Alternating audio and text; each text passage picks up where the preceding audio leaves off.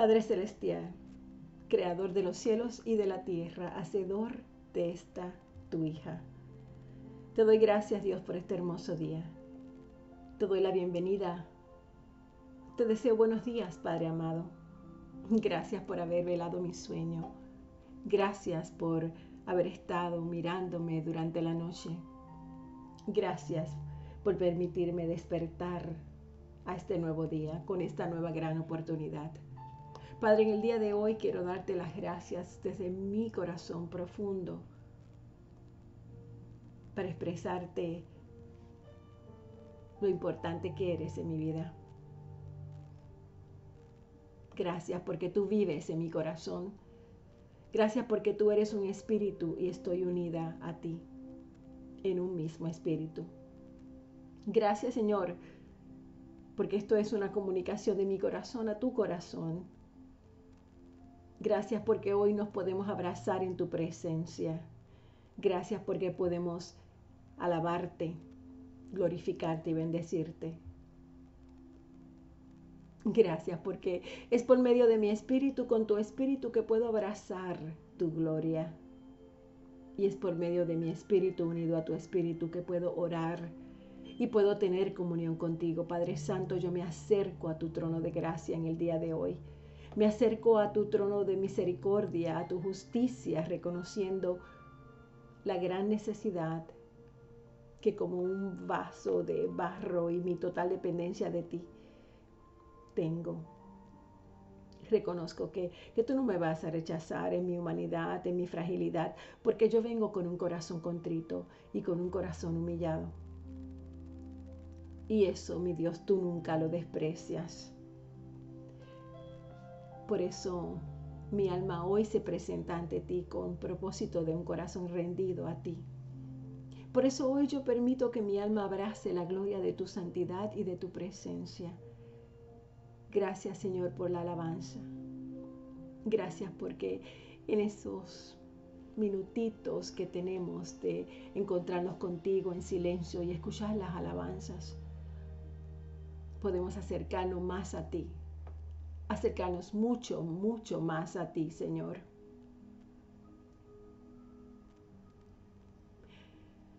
Padre, Padre misericordioso, yo quiero que tú en este momento despiertes un amor grande entre mis hermanos hacia ti.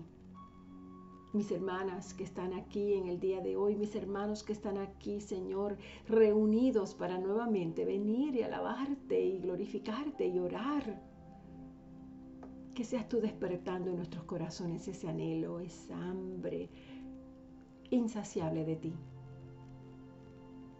que te podamos dar las gracias por todo lo que tú eres y por todo lo que has hecho por nosotros desde que nos viste en el vientre de nuestros padres, de nuestra madre. Qué gran privilegio me concedes para amarte. Qué gran privilegio me concedes, Señor, de poder adorar hoy en tu presencia, de poder leer tu palabra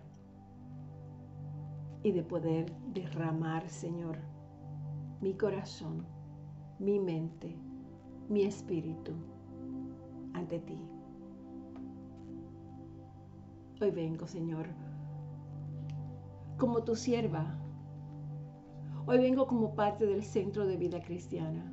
Hoy vengo, Señor, como parte de tus hijos, a alabarte y a bendecirte y a darte gracias por la palabra. Queremos estar contigo en oración todo el día. Magnifícate, mi Dios, magnifica tu presencia este domingo ante tu congregación. Que tu presencia sea manifestada en todo lo que hagamos, en todo lo que digamos. Que se sienta tu gloria, mi Dios, y que tengamos un gozo especial en nuestros corazones hacia ti, por ti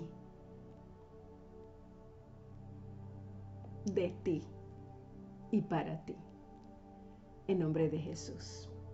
Amén. Bienvenidas hermanas, hermanos. Vamos a continuar con la lectura de la palabra. Nos quedamos en el capítulo 9 de Josué. Hoy comenzamos con el 10. Estamos leyendo la nueva versión internacional. Adonisec, rey de Jerusalén, se enteró de que Josué había tomado la ciudad de Ahí y la había destruido completamente. Pues Josué hizo con Ahí y su rey lo mismo que había hecho con Jericó y su rey. Adonisedec también supo que los habitantes de Gabaón habían hecho un tratado de ayuda, realmente ayuda mutua con los israelitas y se habían quedado a vivir con ellos. Esto, por supuesto, alarmó grandemente a Dorisedec y a su gente, porque Gabaón era más importante y más grande que la ciudad de Jaí. Era tan grande como las capitales reales y tenía un ejército muy poderoso. Por eso Adonisedec envió un mensaje a los siguientes reyes, a Ohan de Hebrón, a Pirán de Jarmut, a Jafía de Laquis y a Debir de Eglón.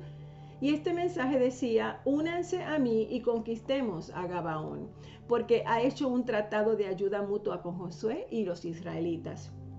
Entonces los cinco reyes amorreos de Jerusalén, Hebrón, Jarmut, Laquis y Eglón se unieron y marcharon con sus ejércitos para acampar frente a Gabaón y atacarla. Los gabaonitas, por su parte, enviaron el siguiente mensaje a Josué, que estaba en Gilgal. No abandone usted a estos siervos suyos, venga de inmediato y sálvenos. Necesitamos su ayuda porque todos los reyes amorreos de la región montañosa se han aliado contra nosotros por habernos aliado a ustedes. Josué salió del Gilgal con todo su ejército, acompañados de su comando especial, y el Señor le dijo a Josué, no tiembles ante ellos, pues yo te los voy a entregar. Ninguno de ellos podrá resistirte. Después de marchar toda la noche desde Gilgal, Josué los atacó por sorpresa. A su vez, el Señor llenó de pánico a los amorreos ante la presencia del ejército israelita y éste les infligió una tremenda derrota en Gabaón. A los que huyeron los persiguieron por el camino de Berjorón y acabaron con ellos por toda la vía que va a Seca y a Maqueda. Mientras los amorreos huían de Israel entre Bet Jorón y Aseca, el Señor mandó del cielo una tremenda granizada que mató a más gente de la que el ejército israelita había matado a filo de espada. Ese día en que el Señor entregó a los amorreos en manos de los israelitas, Josué le dijo al Señor en presencia de todo el pueblo, Sol, detente en Gabaón. Luna, párate sobre Ayalón. El sol se detuvo y la luna se paró hasta que Israel se vengó de sus adversarios. Esto está escrito en el libro de Jacer. Y en efecto, el sol se detuvo en el cenit y no se movió de allí por casi un día entero. Nunca antes ni después ha habido un día como aquel. Fue el día en que el Señor obedeció la orden de un ser humano. No cabe duda de que el Señor estaba peleando por Israel. Al terminar todo, Josué regresó a Gilgal con todo el ejército israelita. Los cinco reyes habían huido y se habían refugiado en una cueva en Maqueda. Tan pronto como Josué supo que habían hallado a los cinco reyes en la cueva, dio la siguiente orden. Coloquen rocas a la entrada de la cueva y pongan unos guardias para que la vigilen. Que nadie se detenga. Persigan a los enemigos y atáquenlos por la retaguardia. No les permitan llegar a, a sus ciudades. El Señor Dios de ustedes ya se los ha entregado. Josué y el ejército israelita exterminaron a sus enemigos. Muy pocos de estos pudieron refugiarse en las ciudades amuralladas. Finalmente todos los israelitas retornaron a Maquedá sanos y salvos. Nadie en la comarca se atrevía a decir nada en contra de Israel. Entonces Josué mandó que destaparan la entrada de la cueva y que le trajeran los cinco reyes amorreos. De inmediato sacaron a los cinco reyes de la cueva, a los reyes de Jerusalén, Hebrón, Jarmut, Laquis y Eglón. Cuando se los trajeron, Josué convocó a todo el ejército israelita y les ordenó a todos los comandantes que lo habían acompañado, acérquense y písenles el cuello a estos reyes. Los comandantes obedecieron al instante. Entonces Josué les dijo, no teman ni den un paso atrás, al contrario, sean fuertes y valientes. Esto es exactamente lo que el Señor hará con todos los que ustedes enfrenten en la batalla. Dicho esto, Josué mató a los reyes, los colgó en cinco árboles y los dejó hasta el atardecer. Cuando ya el sol estaba por ponerse, Josué mandó que los descolgaran de los árboles y los arrojaran en la misma cueva donde antes se habían escondido. Entonces taparon la cueva con unas enormes rocas que permanecen allí hasta el día de hoy. Ese mismo día Josué tomó Maquedá y mató a filo de espada a su rey y a todos los habitantes, y nadie quedó con vida. Y al rey de Maquedá le sucedió exactamente lo mismo que al rey de Jericó. De Maquedá Josué y todo Israel se dirigieron a Libná y la atacaron. El Señor entregó en manos de Israel al rey y a sus habitantes. Josué pasó a filo de espada a todos sus habitantes y nadie quedó con vida. Y al rey de Libná le sucedió lo mismo que al rey de Jericó. De Libná, Josué y todo Israel se dirigieron a Laquis. El ejército la sitió y la atacó. El Señor la entregó en manos de Israel y al segundo día la conquistaron. Todos en Laquis murieron a filo de espada tal como había sucedido con Lipna. Además, Orán, rey de Geser, que había salido a defender a Laquis, fue totalmente derrotado junto con su ejército y nadie sobrevivió a la espada de Josué. De Laquis, Josué y todo Israel se dirigieron a Eglón, sitiaron la ciudad y la atacaron. En un solo día, en un solo día la conquistaron y destruyeron a todos a filo de espada, tal y como lo habían hecho con la Quis. De Eglón, Josué y todo Israel se dirigieron a Hebrón y la atacaron. El ejército israelita tomó la ciudad y la pasó a filo de espada, de modo que nadie, ni el rey, ni ninguno de los habitantes de la ciudad y de sus aldeas escapó con vida. Y tal como sucedió en Eglón, Hebrón fue destruida completamente. De Hebrón, Josué y todo Israel se dirigió a Debir y la atacaron. Se apoderaron de la ciudad de su rey y de todas sus aldeas y mataron a filo de espada a todos sus habitantes. Nadie quedó con vida, todo fue arrasado. A Debir le sucedió lo mismo que les había sucedido a Libná, a Hebrón y a sus respectivos reyes. Así Josué conquistó toda aquella región, la cordillera, el Negev, los llanos y las laderas derrotó a todos sus reyes sin dejar ningún sobreviviente. Y todo cuanto tenía aliento de vida fue destruido completamente. Esto lo hizo según el mandato del Señor Dios de Israel. Josué conquistó a todos, desde Cades Barnea hasta Gaza, y desde la región de Gosén hasta Gabaón a todos esos reyes y sus territorios Josué los conquistó en una sola expedición, porque el Señor, Dios de Israel, combatía por su pueblo. Después, Josué regresó al campamento de Gilgal junto con todo el ejército israelita.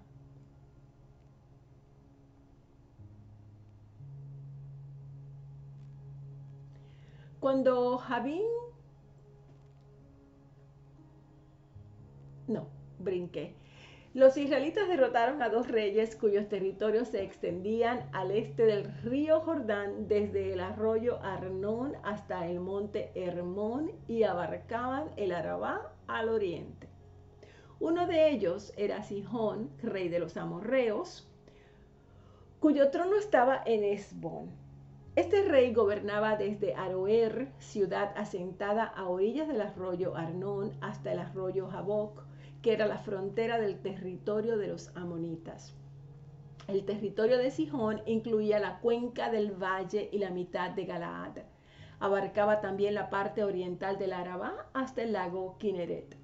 Y de allí al mar del sur, que es el mar muerto, por la vía de Bet Yesimot. Y más al sur hasta las laderas del monte Pisgah.